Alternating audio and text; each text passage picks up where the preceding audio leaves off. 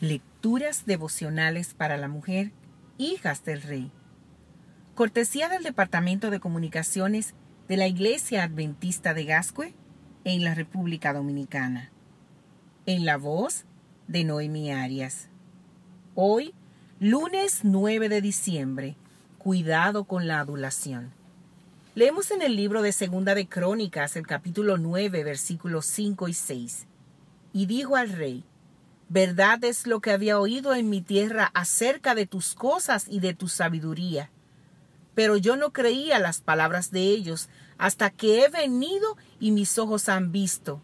Y he aquí que ni aun la mitad de la grandeza de tu sabiduría me había sido dicha, porque tú superas la fama que yo había oído. Al principio, Salomón, juez sabio, justo y temeroso de Dios, recibió la visita de la reina de Sabá, una región del sur de Arabia. Como soberana, ella tenía copiosas riquezas. Los regalos que trajo al rey monarca comprueban la opulencia de su reino. Sintiendo curiosidad por los informes de grandeza y de la extraordinaria sabiduría de Salomón, la reina concertó su viaje de descubrimiento. Vería y oiría personalmente lo que tanto referían. Al dialogar con el joven Salomón quedó fascinada. Sus palabras captan algo de su asombro. He aquí que ni aun la mitad de la grandeza de tu sabiduría me había sido dicha, porque tú superas la fama que yo había oído.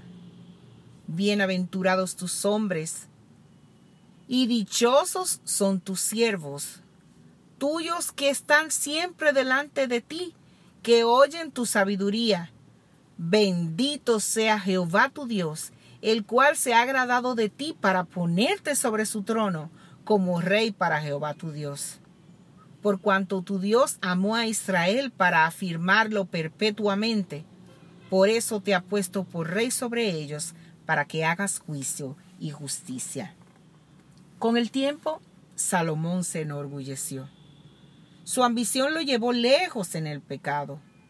Se casó con mujeres idólatras, emparentó con el rey de Egipto, hizo alianza con naciones paganas.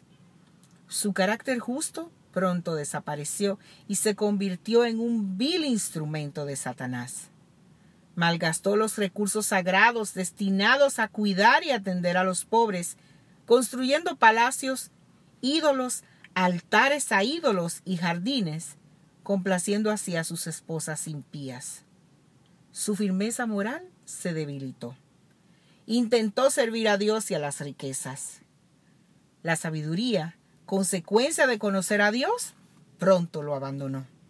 Vivió licenciosamente. Su necedad se perpetuó al construir descomunales ídolos en el monte frente al mismo templo que erigió en nombre del Dios vivo. La adulación es un poderoso instrumento maléfico.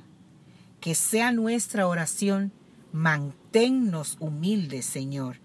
En todo momento, ayúdanos a usar las facultades y dones que nos confiaste para gloria de tu nombre. Que Dios hoy te bendiga, mujer.